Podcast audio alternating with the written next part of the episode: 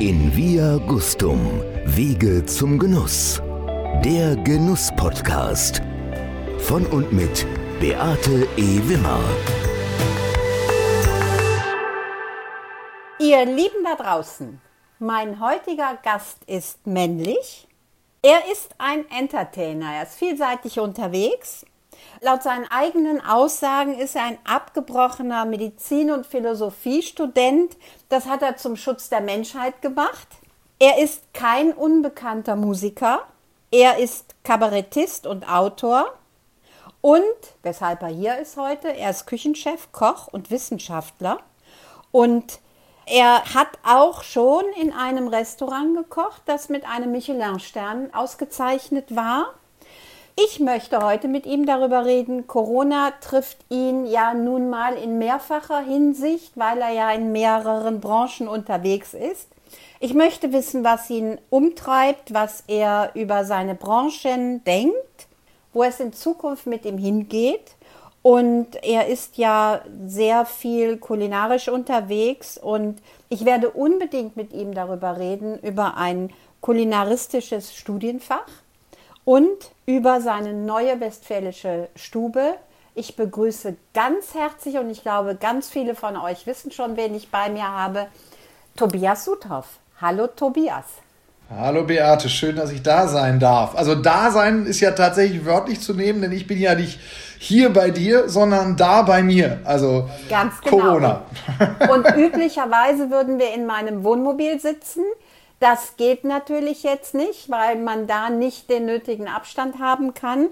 Dank Zoom und den Medien, die wir heute haben, die modernen Medien, können wir uns virtuell treffen, wo ich glaube, das ist einer der Vorteile, die wirklich uns Corona gezeigt hat, dass wir nicht immer rumreisen müssen. Tobias, damit uns die Menschen ein wenig mehr folgen können, damit sie ein wenig mehr Gefühl für dich bekommen, habe ich Fragen, dich bitte kurz prägnant, wenn es möglich ist bei dir. Ich bemühe mich. drei Worten zu beantworten. Ich bin ein Mensch, der. Das Leben genießt. Wenn ich auf deinen Teller schaue, sehe ich häufig. Trüffel. wenn ich in dein Glas schaue, sehe ich häufig. Wein. Immer. Magst du uns sagen, welchen Wein bevorzuge eine Rebsorte? Das kann ich kurz zusammenfassen. Ich bin tatsächlich immer noch sehr europäisch, obwohl ich auch ein paar tolle amerikanische Weine mittlerweile getrunken habe, auch ein paar tolle afrikanische Weine getrunken habe.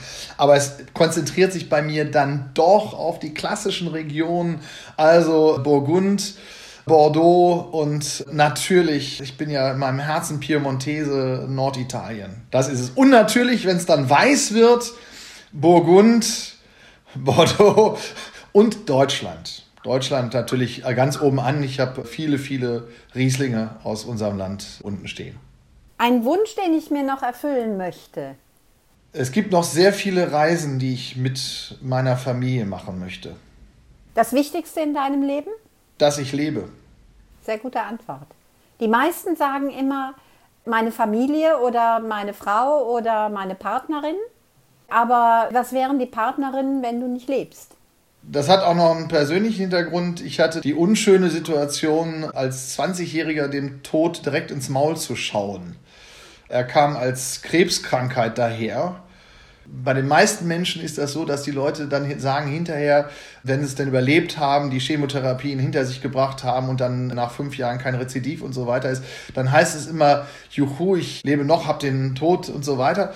Und bei mir hat sich die Liebe zum Leben dadurch potenziert, leider auch die Angst vor dem Tod. Nicht vor dem Tod selber, weil wenn du tot bist, merkst du nichts, ist ja das alte Thema. Aber diese Angst davor, dass das Leben endlich ist. Also dieses Bewusstsein hat sich erschreckend verstärkt. Und deswegen ist eigentlich mein Kampf dagegen, das Leben zu schnell, zu beschleunigt durchzuleben. Aber grundsätzlich ja, das Wichtigste in meinem Leben ist, dass ich lebe. Bist du in guter Gesellschaft mit Luki Maurer, der ja. eine ähnliche Vita hat? Tobias, wir kennen uns auch schon viele Jahre. Ich bin auch ja. schon von dir bekocht worden in der Surenburg, im Hotel Surenburg, was ja dann in der Form gar nicht mehr stattfindet, gar nicht mehr existiert. Tobias, du bist ein sehr umtriebiger Mensch. Du bist in vielen Branchen, wie ich eingangs gesagt habe, unterwegs. Du bist Künstler, du bist Autor, du bist Koch. Wie kriegst du das zusammen? Woraus ist das entstanden? Ich war immer ein extrem dem Leben zugewandter Mensch und dem Leben zugewandt sein bedeutet, dass wir vor allen Dingen, dass die Welt dort draußen in uns aufnehmen die wichtigste Rolle spielt. Also es gibt eine Welt da draußen und wir haben Zugänge dafür. Das sind unsere Sinne. Und letzten Endes ist alles das, was ich tue, jede künstlerische Tätigkeit, jede kultivierte Tätigkeit, ist nichts anderes als ein gewisses Maß von Ästhetik in diese sinnlichen Wahrnehmungen zu bringen. Und das ist dann völlig egal, ob ich einen Song komponiere, am Klavier Akkorde spiele oder ob ich den Sinn für Humor kitzle und man dadurch ein Gefühl hat, weil man jemanden eine falsche Abbiegung machen lässt. So funktioniert ja Humor. Man selber ist wo ganz anders und der merkt plötzlich, der, ah, wieso bin ich falsch abgebogen? Und das ist ja die Pointe. Also statt, dass wir uns immer vom Kopf hauen, lachen wir halt.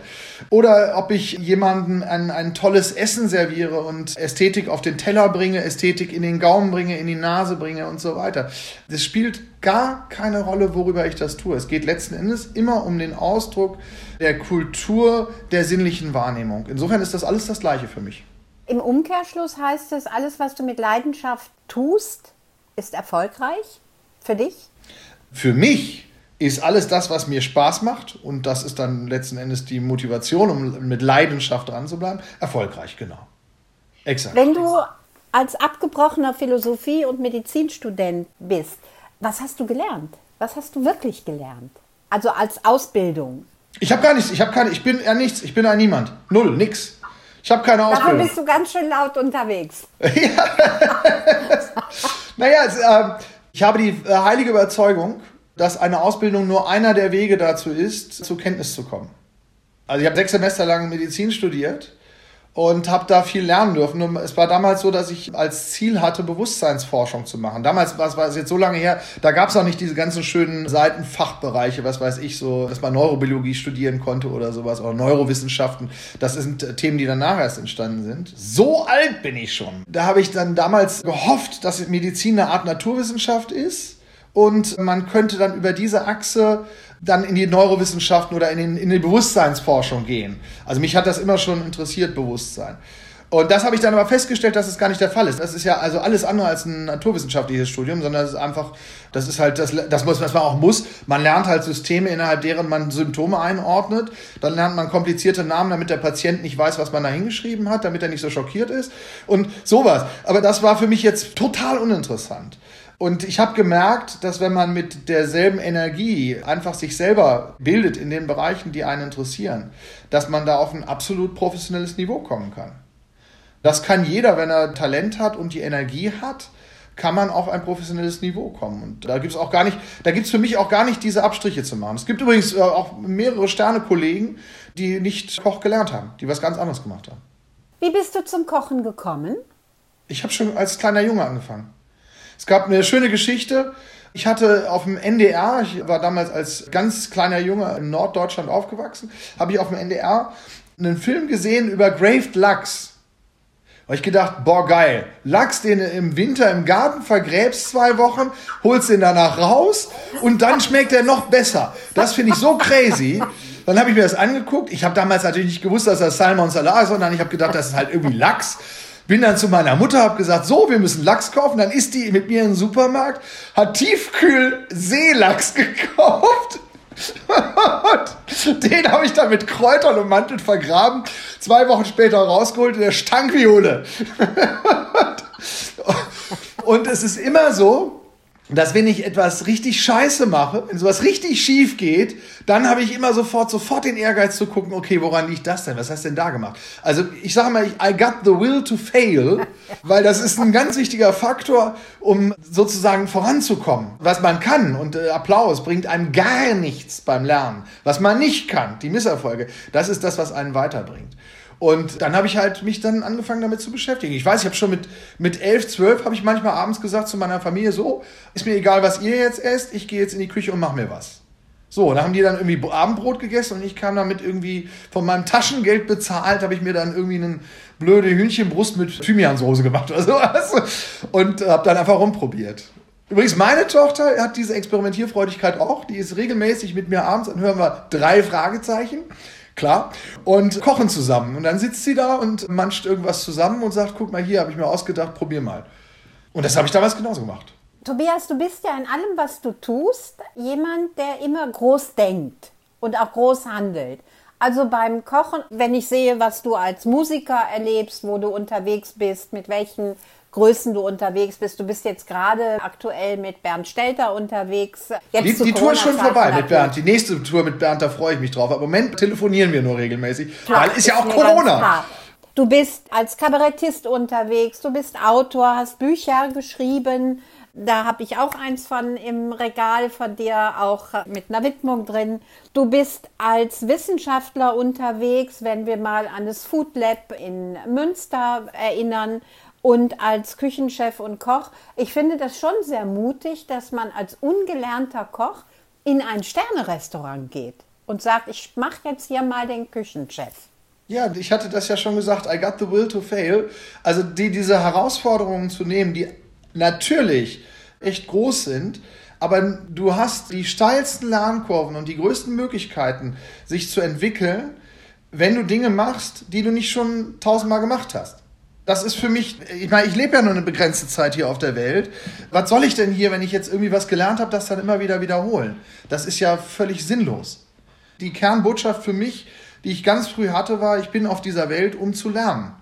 Und natürlich, ich meine, ich sag mal, es ist ja nicht so, dass ich jetzt ein Küchenchef in einem Sternerestaurant geworden bin, ohne irgendwie vorher Erfahrungen zu haben und Ideen zu haben. Ich habe natürlich schon viel gekocht, auch in der Öffentlichkeit gekocht, auch in Restaurants mit Küchenchefs zusammen Abende gestaltet und so weiter und so fort. Also ich habe hier mit Jean-Marie Dumaine zum Beispiel, wir haben zusammen regelmäßig mit der Springmaus ich glaube, echt im Jahresabstand, haben wir da Shows gemacht und dann, natürlich habe ich da schon Erfahrung. Aber wenn dann natürlich so eine Situation entsteht, dass dann zwei verrückte Hotelbesitzer sagen, ah, wir haben bei dir gegessen, das war so geil, komm, mach das mal.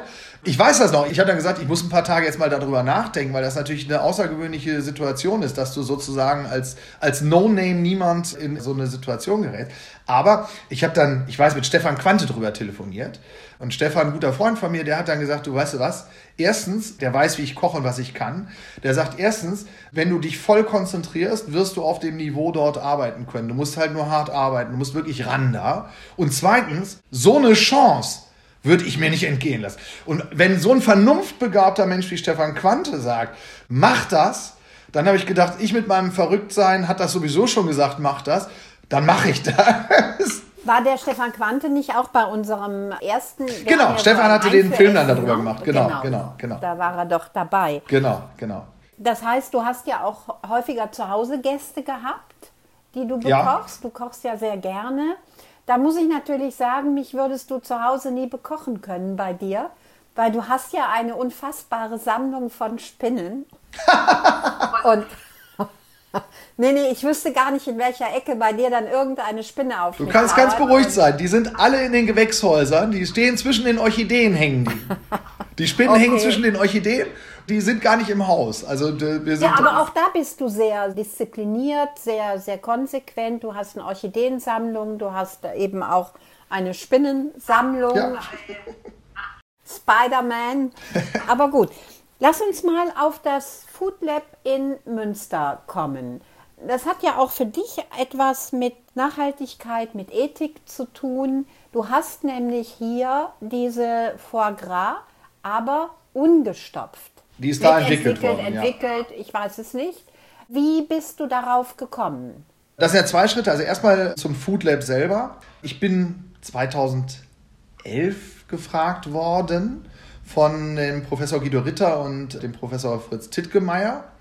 Die hatten ein Buch von mir gelesen und haben halt gemerkt, da ist einer, der macht da so verrückte Sachen. Dann haben die mich eingeladen an die FH, einfach mal zum Sprechen.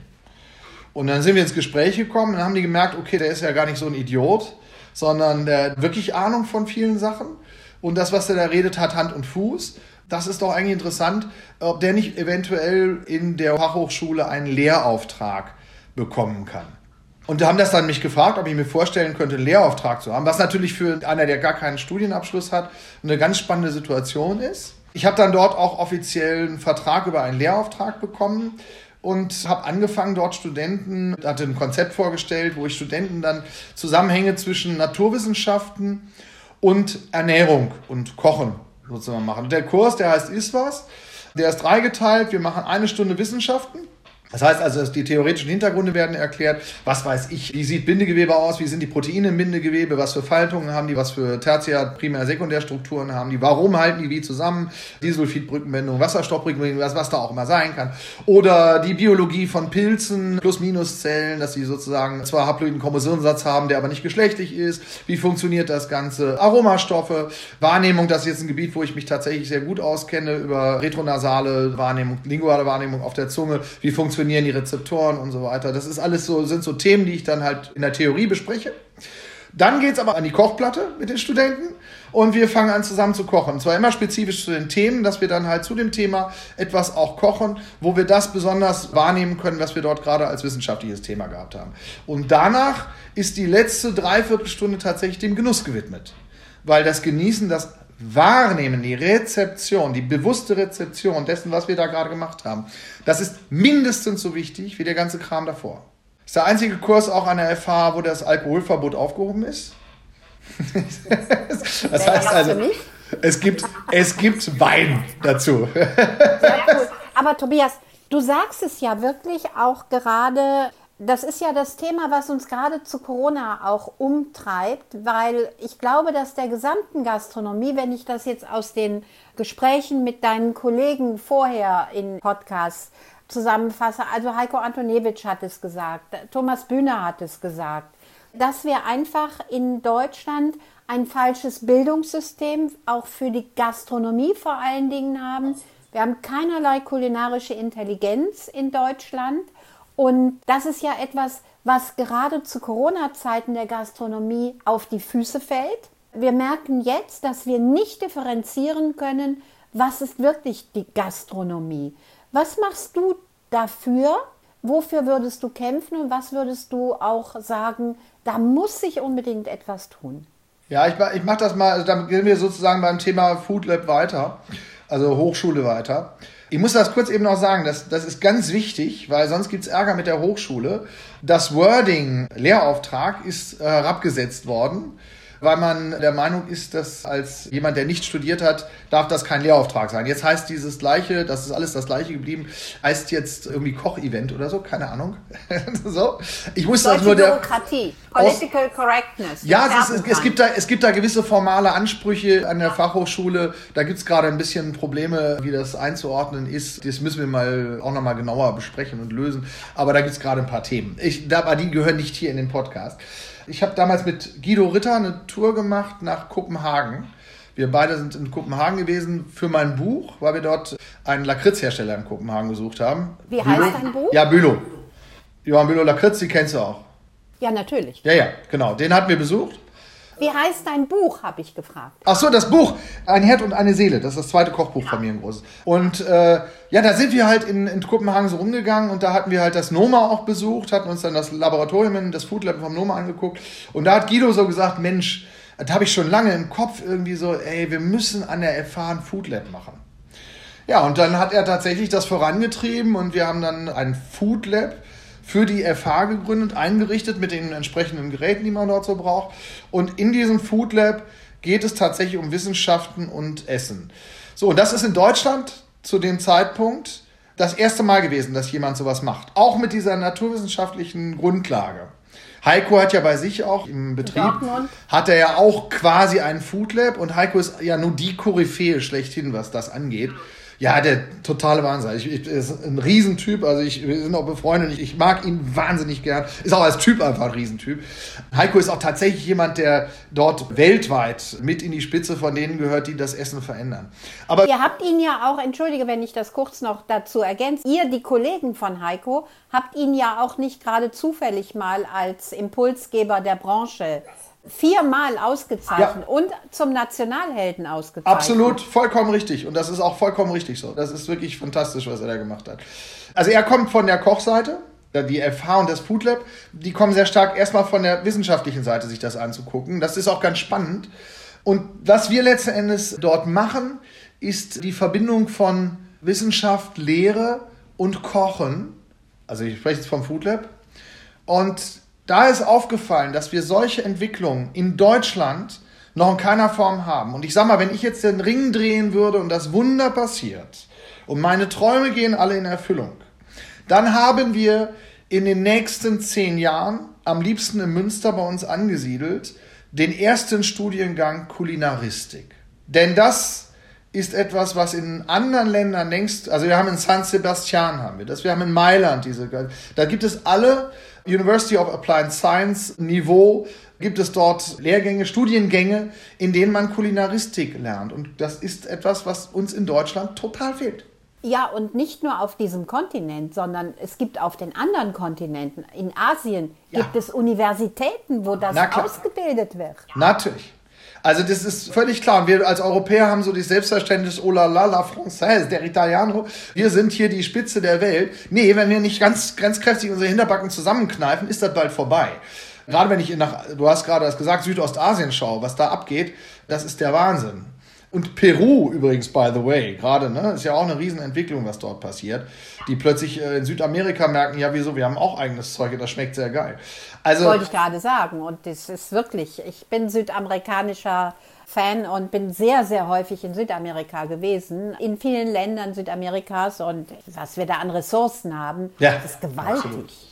Das heißt also, was passieren muss hier, ist dringend, dass wir das intellektuelle Niveau der normalen Köche, das klingt jetzt so, als wenn ich jetzt sagen würde, alle Köche sind doof. Das sage ich natürlich nicht, ne, ist klar. Aber das durchschnittliche intellektuelle, intellektuelle Niveau sollten wir in der Küche wirklich versuchen zu erhöhen, um das Potenzial besser auszuschöpfen. Bei den scheiß Arbeitszeiten, bei der schlechten Bezahlung, bei dem, wie wenig Respekt auch der Gast für die Werke hat, allein wie wenig der bezahlt dafür, durch die Kostenstrukturen und so weiter, verhindern wir diese Entwicklung.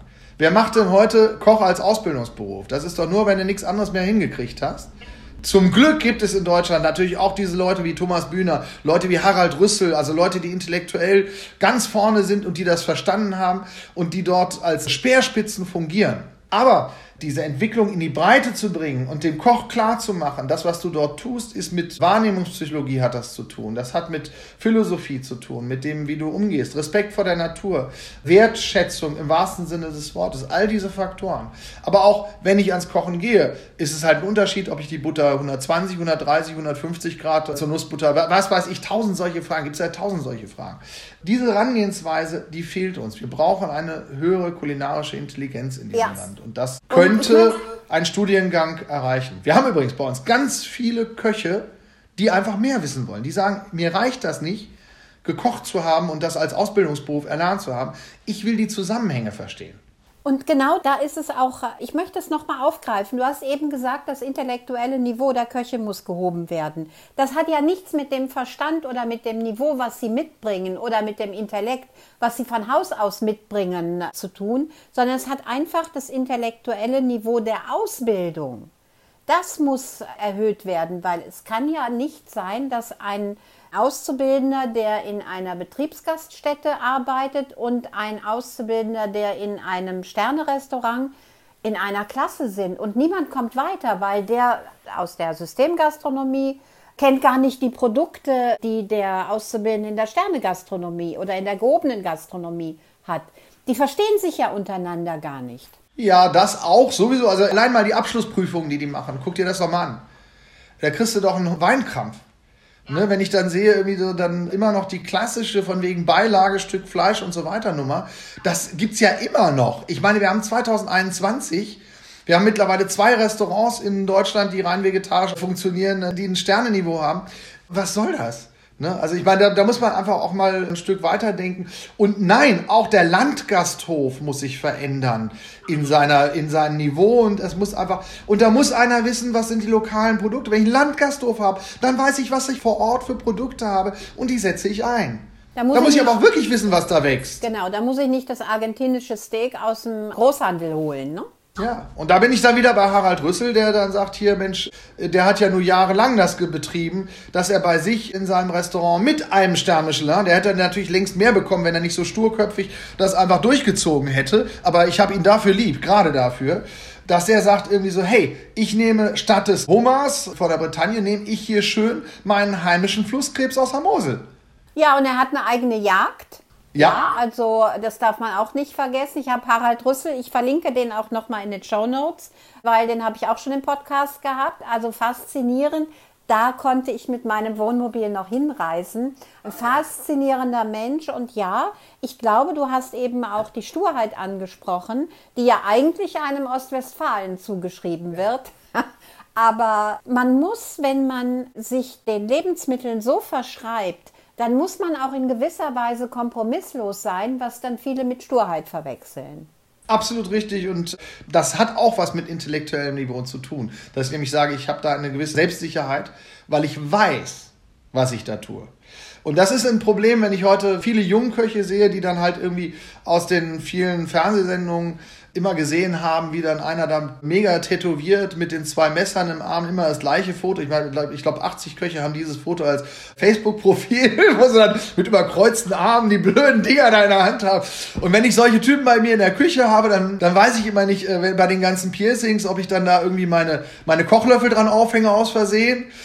Mir ist auch schon passiert, dass ich jemandem irgendwie an den Hintern gegriffen habe, weil ich dachte, das Arschgeweih wäre eine Gabel. So, also es ist halt, es ist halt ein Thema, ne? Das ist, das ist halt, das ist halt nicht Koch sein. Koch sein heißt, dass ich mich mit, äh, mit den Dingen, die ich dort nachher serviere, auseinandersetze. Wenn ich mich mit der Rezeption auseinandersetze, verstehe, wie das funktioniert und das dann wirklich in ein Gesamtkunstwerk von sieben, acht Gängen einarbeite. Das ist für mich Kochkunst, um die es geht. Und nochmal, auch der Landgasthof kann das natürlich auf einem anderen Niveau, auch Kostenniveau. Und ich leisten. finde gerade der Landgasthof, ganz ehrlich, würde ich noch mal anfangen. Ich würde Köchin und ich würde einen Landgasthof wirklich mit, mit Leidenschaft betreiben, weil ich finde, die haben so viel Potenzial. Natürlich, wir sehen das ja gerade in Frankreich, wo reihenweise Küchenchefs aus der Sternegastronomie sagen, weißt du was, diesen permanenten Druck, oh la la la française, l'étoile, dass der irgendwann mal sagt, ey, Nase voll, und dann machen die ihr Ding dicht und machen einfach eine Brasserie oder ein Bistro auf. Und dann wird da schön in so einem kleinen Laden nochmal gekocht und am besten sogar noch mit Kontakt zu den Gästen und quatschen. Was ich übrigens auch gerne mache. Ich mache das total gerne. Das habe ich immer gemacht, wenn ich Gäste habe, dass ich denen natürlich draußen auch mal kurz erkläre, was ich da mache, wieso ich das mache und dann mit denen in Kommunikation stehe. Ja. Also ich hatte das Erlebnis jetzt tatsächlich, man denkt ja immer über euch Spitzenköche, ihr macht mit Schäumchen und Bling Bling und Shishi und Blättchen hier, Blättchen da und das gleiche auch zu Hause und was weiß ich. Aber letztlich ist es ja nicht so und ich hatte jetzt mal das wirklich tolle Erlebnis. Ich war bei Heiko privat eingeladen und ja, dann hat er gekocht und logisch, das lässt er sich ja nicht nehmen. Und dann kamen die Pötte auf den Tisch und dann haben wir einfach genossen und genau das ist Genießen, was ja auch in seiner Kulinarikkiste mitverarbeitet ist. Also da zeigt er einfach, wie Genuss geht. Ne? Also Genuss ist nicht Schäumchen hier und Blättchen da und Bling Bling da, sondern Genuss ist gut kochen, miteinander zusammen sein. Und das ist ein ganz wichtiger Bestandteil, glaube ich, ohnehin die Restaurants sich viel stärker auch klar machen müssen. Es ist ein Social Act, es ist ein soziales Erleben. Also die Rezeption von Nahrung funktioniert nicht nur über die Aufnahme von Molekülen an Rezeptoren. Das ist ja. weit mehr. Übrigens kennen wir das alle natürlich, das Phänomen, das nennt sich dieser Urlaubsweinphänomen, dass wir einen Wein haben, den wir gerne trinken, wenn wir an einer Küste in Italien gesessen haben, in Ligurien, gucken aufs Meer raus und dann hast du da irgendwie so ein, so Vernaccia und du trinkst den und denkst, boah, ist der lecker, kaufst deine Zwölferkiste, kommst nach Hause und denkst, was ist das für eine Plörre? Weil das eben tatsächlich, es ist ein Gesamt, eine Gesamtwahrnehmung, die wir haben. Und das ist auch wichtig, dass wir da einen Bias drin haben und ein Verständnisbias und dass da psychologische Faktoren gibt. Dass auch Fantasie dort eine Rolle spielt. Ich sage, Fantasie ist ganz wichtig. Die meisten Ehen würden nicht funktionieren ohne Fantasie. also eine Komposition für die Sinne. Sowohl yes. in der Ehe als auch auf dem Teller. Absolut, genauso ist es richtig, genauso. Naja, aber Tobias, wir haben eben über das Stichwort kulinaristischer Studiengang gesprochen. Ich glaube, ja, das muss angefasst werden und ich hoffe, dass ihr Spitzenköche euch jetzt endlich mal auch äh, im kleinen Gremium zusammensetzt und darüber nachdenkt, was muss es sein, was können wir für euch tun auch. Ja, also ich denke, es ist nicht nur eure Aufgabe, sondern auch unsere Aufgabe, die journalistisch unterwegs sind, die auch nach außen eine Stimme haben, die auch wissen, wo welche Hebel angesetzt werden müssen. Ich hoffe, dass das in Gang kommt und ganz ehrlich wäre gerne dabei. So. Ich glaube, dass das, dass das auch tatsächlich, wir sind mittendrin. Also wir haben zum Beispiel so Entwicklungen wie jetzt, also der DEHOGA baut ja immer mehr ab. Ne, das ist immer mehr Köche wenden sich vom DEHOGA ab, immer mehr Betriebe wenden sich vom DEHOGA ab oder schütteln den Kopf zumindest darüber. Dann haben wir aber gleichzeitig so Entwicklungen wie zum Beispiel hier die Green Chefs. Mhm. Was ganz spannend ist, was die dort machen. Also die Idee, eine Labelung zu machen nach bestimmten Kriterien, wo es um Social Criteria, um Nachhaltigkeit, Ökologie und so weiter geht. Das sind alles Entwicklungen. Ich sehe, dass das alles in die richtige Richtung geht. Und ich sehe auch um mich herum, dass immer mehr Menschen sich diesem Thema Ernährung, Genuss, Nahrung widmen. Und es muss nur gebündelt werden jetzt mal. Das muss gebündelt werden. Wir können also einen Bestandteil können wir sicherlich über die Studiensituation erreichen, also dass man das vielleicht mal als Studiengang hat. Das muss aber auch breiter sein. Das kann nicht nur von Spitzen. Also Spitzenköche haben die Aufgabe. Ich habe mal einen TED Talk gemacht, wo ich das zusammengefasst habe. Spitzenköche haben die Aufgabe, die Veränderung, die gesellschaftliche Veränderung, die notwendig ist, in die Gesellschaft zu tragen. Und zwar als Vorbilder. Das heißt, ein Spitzenkoch kann dafür sorgen, dass die Veränderung zum nachhaltigen, genussvollen Essen funktioniert in der Gesellschaft, weil sie der Gesellschaft zeigen, das schmeckt geil. Das heißt, statt eines erhobenen Zeigefingers, den Fehler, den die Grünen jahrelang gemacht haben, zum Glück sind sie da weiter mittlerweile, den erhobenen Zeigefinger wieder runterzunehmen und zu sagen, pass mal auf, nee, es geht nicht darum, dass ich dir sage, was du nicht darfst, sondern es geht darum, komm mal her, ich zeig dir, was geil ist und was anders ist. Das ist etwas, was wir als Spitzenköche ähm, sicherlich in die Gesellschaft tragen müssen. Dann ist die Ausbildung, die verändert werden muss, Kulinaristik, auch der Ausbildungsberuf ich bin aber auch der Meinung, dass wir dringend viel früher ansetzen müssen. Wir müssen den Kindern bereits die Rezeption von Nahrung nahebringen, dass die wirklich wissen, wie eine Erdbeere schmeckt, dass sie wissen, wie eine, wie Milch wirklich schmeckt, wenn sie Weidemilch ist oder wenn sie Stallmilch ist und so weiter. Diese Dinge zu erschmecken, so früh wie möglich die Rezeption zu schärfen, weil das ist unser Zugang zu der Welt da draußen und mehr haben wir nicht. Ich rieche jetzt auch gerade was, weil ich habe was auf dem Teller von dir nämlich die Happy Foie Gras. Ah ja. Von der Ente und auch von der Gans habe ich. Yes. Ich habe also beides hier und es riecht köstlich. Nun ist das ja auch so ein Ding, wo viele dann aufschreien und sagen, ethisch ist das ein Riesenproblem. Wenngleich Ralf Boos mal einen sensationellen Artikel geschrieben hat und den verlinke ich hier auch nochmal über das Stopfen von Gänsen und Enten. Aber du hast dich entschieden, etwas zu machen, wo sie nicht gestopft werden. Gibt es übrigens Was auch bei Ralf zu kaufen, wenn ich es anmerke. Gibt es ja, auch, bei, genau. auch bei Ralf ich, zu kaufen. Ich verlinke alles in den Show Notes. Also es gibt zwei Sachen. Also einmal ist natürlich, ich habe mich ja mit dem Thema auch beschäftigt. Natürlich gibt es kleine Bauernhöfe in Frankreich, wo die Tiere über sehr lange Zeiträume gemütlich angefüttert werden und mehr oder weniger selber sich die Leberfett fressen. Das, was wir aber üblicherweise hier als Stopfleber bekommen. Das sind tatsächlich übelst gestopfte Enten und Gänse, die pathologisch dicke Lebern haben. Also die Leber ist ja eigentlich das Speicherorgan für den langen Flug gen Süden. Deswegen können die da sehr viel, die haben halt eben nicht wie wir das einen dicken Bauch kriegen, die kriegen eine dicke Leber. Und das ist etwas, was unproblematisch ist. Aber problematisch wird es halt, wenn die wirklich pathologisch gestopft werden. Die haben teilweise von 120, 130 Gramm ist so eine normale Leber. Die geht hoch auf ein Kilo, 1,2 Kilo teilweise. Das geht gar nicht, ja. Das ist halt, und das ist wirklich, das ist eklig. Ich habe sowieso gesagt, ich möchte diese Art von Missbrauch der Geschöpfe nicht haben. Und dann habe ich mich hingesetzt, habe überlegt, wie kann man es machen. Und dann haben wir halt im Labor nachvollzogen, wie sind die Fette strukturiert, wie sind die Emulsionsfaktoren und so weiter. Und das haben wir dann versucht, so gut wie möglich postmortem künstlich nachzuvollziehen. Also sprich, nach dem Tod der Gans, das sind Biogänse, glückliche Bioenten und Biogänse. Wir kennen auch die Hersteller, wissen auch, was die da machen. Dann postmortem nach dem Schlachtungsvorgang wird unsere Leber, die von denen meistens nicht genutzt wird, die geht meistens in Hundefutter oder sonst was, da machen wir dann eine richtig schöne Pseudo-Stopfleber oder Ungestopfleber nenne ich das dann immer draus. Die Happy Foie genau. Ja, aber die Frage ist, ich habe das jetzt verkostet. Also ich habe jetzt die Ente, die sehr, sehr erdig ist, sehr vordergründig kommt und die Gans ist, ist sanfter, die ist, die ist cremiger, die ist zurückhaltender, die ist milder im Geschmack. Es muss doch auch nicht unbedingt gestopft sein, weil ich finde jetzt hier keinen Unterschied zur Stopfleber. Nee, das ist tatsächlich so. Wir haben ja auch Doppelblindstudien bei uns im Food Lab gemacht. Da haben wir ein Sensoriklabor. Und dann haben wir halt unkundige Leute genommen, die haben einfach nebeneinander die Sachen gehabt und sollten gucken, ob da irgendwelche Auffälligkeiten sind, wie die und sollten das auch raten. Da sind wir ganz normal im Range zwischen den teuren und günstigen Produkten eher im oberen Bereich gelandet. Es ist nicht nötig, nein, es ist unnötig, das Stopfen, gerade auch in der Weiterverarbeitung. Also wir reden jetzt hier von der Blockvorgrab. Gerade in der Weiterverarbeitung der Blockvorgrab, die ich dann in der Gastronomie ja zum Beispiel einsetze, um die zu kombinieren mit allen möglichen Sachen, das ist ja das Tolle, du kannst sie ja mit allem kombinieren. Du kannst sie mit Fisch kombinieren, mit Marmelade, mit Schokolade, mit Fleisch, mit Gemüse, allem, das ist völlig egal. Also Und mit völlig unterschiedlichen Weinen. Also wir ja. sind ja auch davon weg, dass wir sagen, zur Vorgrab gehört jetzt ein Süßwein sondern du kannst ganz hervorragend einen im Barrik ausgebauten Chardonnay dazu trinken. Ja, Oder Burgunder. zur Ente würde ich jetzt liebend gerne einen ganz leichten Speckburgunder, der nicht im Holz gelegen hat, trinken.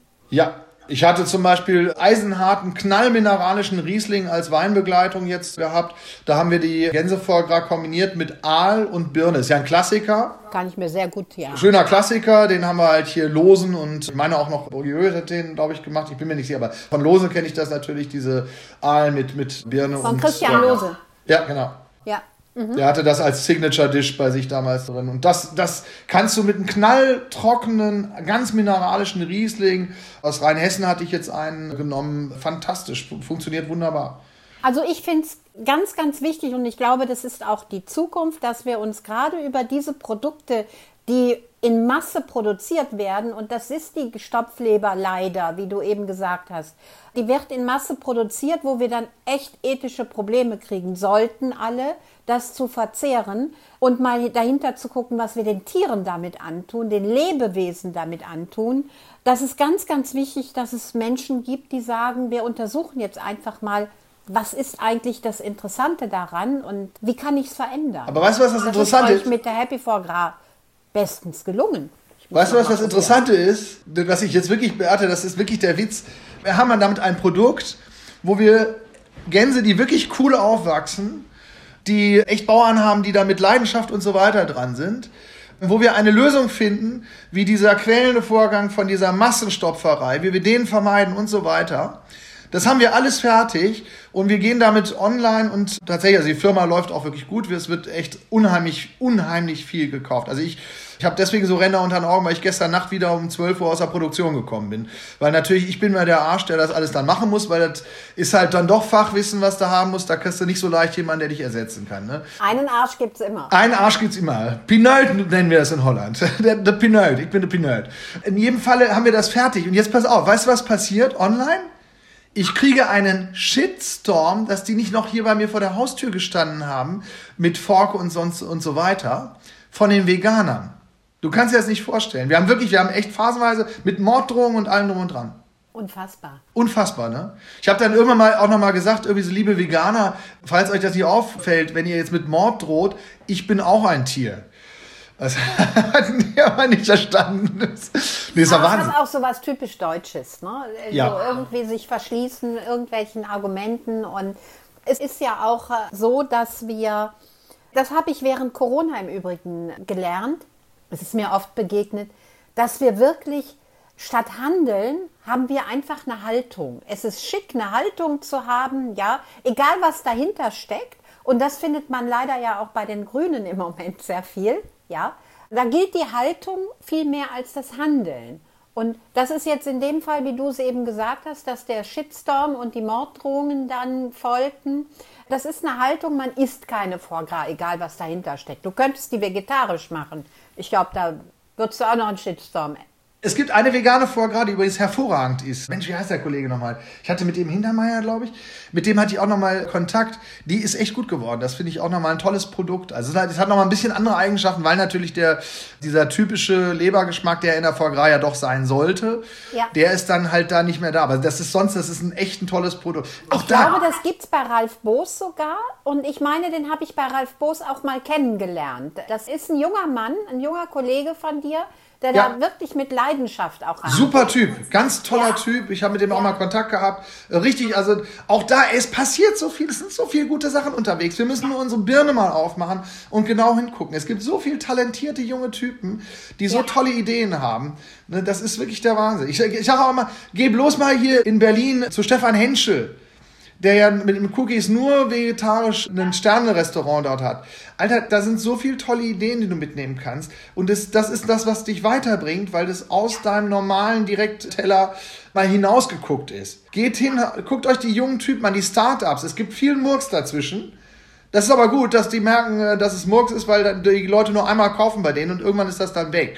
Und du merkst immer, es gibt ganz viele tolle Sachen, tolle Ideen dazwischen, die so förderungswürdig sind, wo man immer sagt, ja los, ran da, mach das, geil.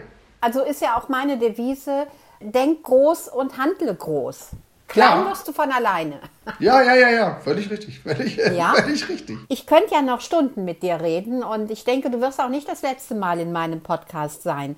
Ein Thema möchte ich unbedingt aufgreifen, nämlich du hast eine neue westfälische Stube Ja, ich habe als nach, Pop-up-Restaurant. nachdem leider ja das Restaurant damals vor der nächsten Sternevergabe pleite gegangen ist, dass ich gar nicht weiß, Genau. was die, habe ich gesagt, ja, ich, ich, möchte, ich möchte ja weiterhin der Szene sozusagen erhalten bleiben, aber ich bin nun wirklich so viel unterwegs, dass ich es nicht schaffen werde. Ich sehe dich übrigens immer schön weiter naschen von der, von der Vergabe. Ja. Finde ich gut. Like it. Dass ich aber trotzdem der Szene erhalten bleiben will, so dass ich gesagt habe, ich muss ein Restaurant machen, wo ich weiterhin auch mit dem Konzept, dass ich meine Studis, die Sterneerfahrung haben, bei mir aus der Hochschule, dass ich die mit integriere und mit denen zusammen weiterhin koche. Und da haben wir halt uns überlegt, dass wir halt diesen, diese westfälische Stube, die wir da, damals hatten, dass wir die in die neue westfälische Stube überführen. Und da bin ich mit einem Pop-up-Restaurant in einer Steady Location. Und damit hast du jetzt hier, was du jetzt hörst, ist übrigens auch eine brandneue Nachricht. Ich war bis jetzt immer in Münster im Escape. Schöne Lage, tolle Lage, kannst du wunderbar übers Wasser gucken vom Hafen und so. Aber wir ziehen um, weil es gibt einen Platz, der diese Philosophie des gemeinsamen langen Tisches jetzt schon lebt. Und das ist auch ein guter Freund von mir. Das gibt das Smells Like in Münster. Und wir werden jetzt demnächst regelmäßig im Smells Like dort die neue westfälische Stube als Pop-up-Restaurant öffnen. Und da geht's Also genau. heißt Smells Like wie im Englischen Smell. Ja, ja, genau. Es riecht wie. Smells like Teen Spirit, aber ohne Teen Spirit. Sondern Okay. mehr mit. Und das, das ist so ein Konzept, da wir- sind halt verschiedene Köche hier, kochen, die dorthin kommen und ihre Sachen zeigen. Und ich mache dort regelmäßig jetzt, dann ab Oktober legen wir los, mache ich dann dort regelmäßig mein Pop-up auf. Und das ist dann so, wie ich es damals auch schon in der Surenburg gemacht hatte. Ist, das Kernthema ist halt Nachhaltigkeit und Spitzengastronomie. Das heißt, wir nehmen ein Menü, zehn Gänge, also sieben Gänge plus drei Amüs-Göll. Jeder Teller wird über den ISAN, das ist so ein Nachhaltigkeitsrechner, der bei uns an der Fachhochschule entwickelt wurde, lassen wir jeden Teller durch diesen Rechner laufen, gucken, dass der sozusagen klimaneutral halbwegs und friedlich ist. Es gibt über die ganzen Gänge nur 70 Gramm Fleisch, mehr gibt es nicht. Haben wir damals ja auch schon gemacht. Genau. Und das funktioniert tatsächlich. Die Leute vermissen gar nichts. Das ist das Verrückte. Die sitzen da wirklich und sagen, ja geil, schmeckt super und habe ich hier nichts. Wenn du hinterher fragst, war irgendwas Besonderes, sagt keiner, ja, ein bisschen wenig Fleisch. Obwohl wir in Westfalen sind. Ja, der Westfale ist ja normalerweise gewohnt, dass der Teller kleiner ist als das Schnitzel da drauf. Und die haben schon große Teller. Insofern ist das wirklich überraschend, dass die Leute hier hinterher sagen, wenn du dann kannst du ja auch darauf ansprechen, dass du sagst, so, war aber kaum Fleisch dabei, hast du das gemerkt? Nee, nee, das geht. Und das ist die Zukunft. Wir werden unser Essverhalten verändern müssen. Wir werden die Art, wie wir produzieren, verändern müssen. Wo werden wir das lesen können, wenn du deine Pop-up-Restaurants startest? Wo werden wir das lesen können? Also es gibt einmal die Homepage vom Smells Like, da kann man das sowieso sehen. Auf meinen Homepages, wir haben, also ich habe www.neue-westfälische-stube.de, da wird es dann auch stehen. Alles, wie gesagt, ab Oktober gehen wir wieder los. Wir haben jetzt auch natürlich geschlossen gehabt. Ne? Ich denke, es ist nochmal ganz wichtig zu erwähnen, nicht das Restaurant in der Surenburg ist pleite gegangen, sondern Ja, ja. das Hotel ist pleite gegangen. Das Hotel ist pleite gegangen und ich glaube, ich war nicht schuld. Nee, eben, das wollte ich jetzt gerade nochmal betonen. Aber die haben jetzt wieder eröffnet, äh, allerdings halt ohne dieses Spitzenrestaurant, diese neue westfälische Stube, die wir damals da hatten. Das wurde nicht wieder eröffnet. Die jetzigen Eigner, die setzen mehr auf Landgasthof. Ja, was ja auch kein schlechtes Konzept sein muss. Exakt. Wunderbar. Tobias, wo geht's mit euren Branchen, mit deinen Branchen hin? Was kannst du jetzt den jungen Kollegen da draußen noch mit auf den Weg geben? Was sollen sie tun, außer nicht den Mut verlieren? Ja, das ist das Erste, nicht den Mut verlieren, leben. Ich glaube, dass die jungen Kollegen sind da doch schon auch fleißig bei.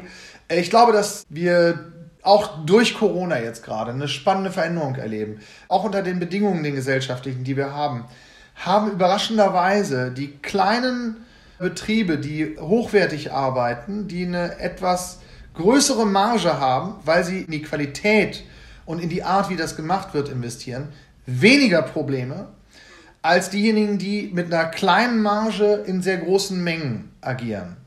Daraus kann man schon mal ganz viel ablesen und lernen. Das ist das Erste, wo ich finde, hört genau dahin und überlegt euch dann gut, ob ihr einen Laden mit 800 Plätzen und Schnitzelteller machen wollt oder vielleicht doch und der berühmten Luculium Tomi Fertig Sauce Hollandaise oder ob ihr nicht vielleicht doch den Topf mal ansetzt und eine vernünftige Hollandaise selber macht und dann halt nur 50 Gäste habt.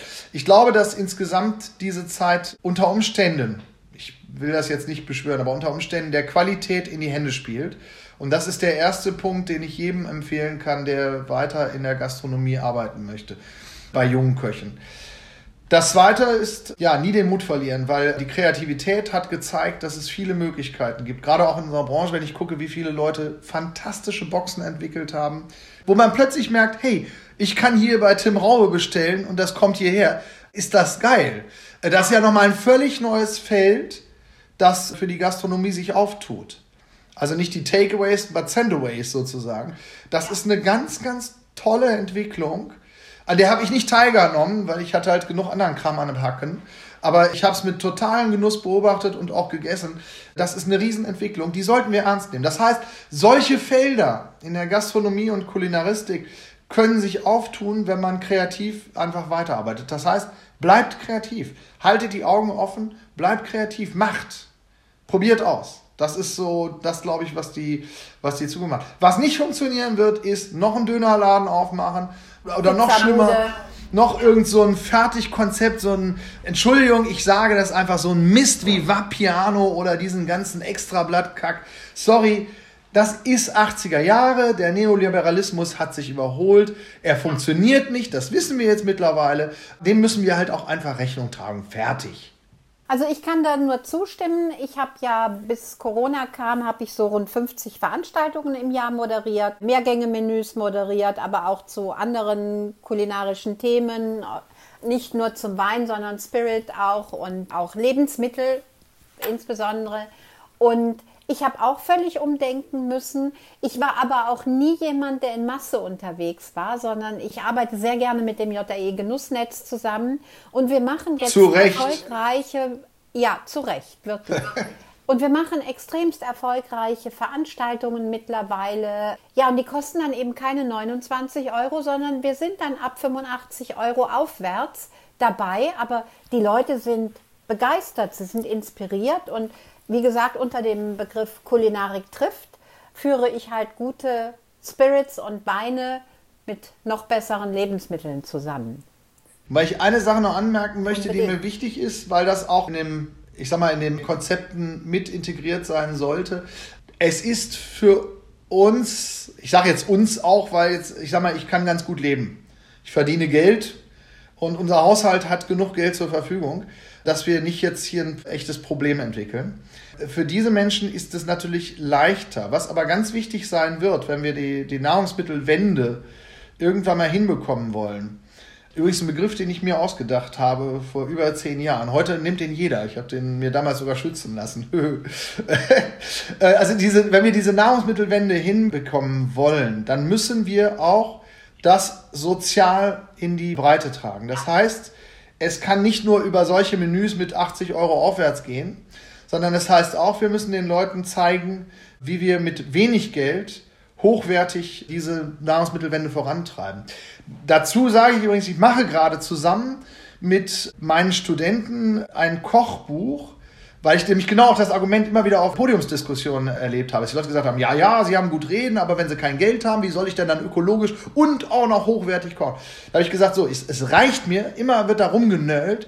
Ich setze mich jetzt hin und wir machen ein Kochbuch mit 40 Sterne-Gastronomie-Tellern, also richtig hochwertige Teller, die spitze aussehen, die geil sind und entwickeln ein Konzept, wie ein Mensch mit nur Sozialhilfegeld sich diesen Teller leisten kann. Und das ist ein Konzept, das greift, fängt an von Social Kitchen, was, was wir hier in Münster, ich habe noch vor kurzem mit unserem Bürgermeister zusammengesessen, haben wir darüber gesprochen, wo wir Leuten, so wie früher Sportvereine, Sportplätze zur Verfügung gestellt haben. Kein Mensch kann sich selber einen Sportplatz kaufen, aber wenn alle zusammen in der Gesellschaft arbeiten, dann hast du einen Sportplatz, der bezahlbar ist. Und genauso müssen wir Küchen in der öffentlichen Raum einrichten, dass Leute sich diese Küchen für eine kleine Mark mieten können und dann dort kochen können.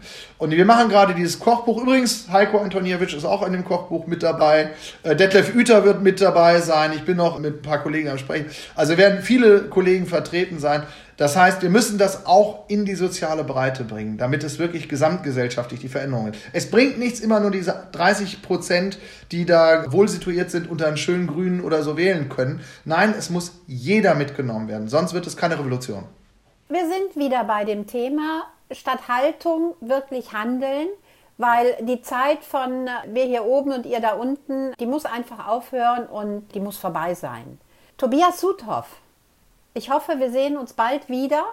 Ich hoffe, wir hören und sprechen uns bald wieder. Du wirst in, ganz sicher spätestens in sechs Monaten wieder in meinem Podcast sein, weil du dann ja ganz viel über deine neuen Dinge zu berichten hast. Ich lasse mir die Happy Foie Gras weiterhin schmecken und Dankeschön. Ja, ganz lieben bleib Dank. Gesund. Ganz lieben Dank für die Einladung. Ich bleibe gesund. Ich wünsche dir auch alles Gute und mach bloß weiter mit dem Podcast. Das macht wirklich Spaß. Dankeschön. Alles Gute, bis dann. Ciao. Alles Gute, ciao.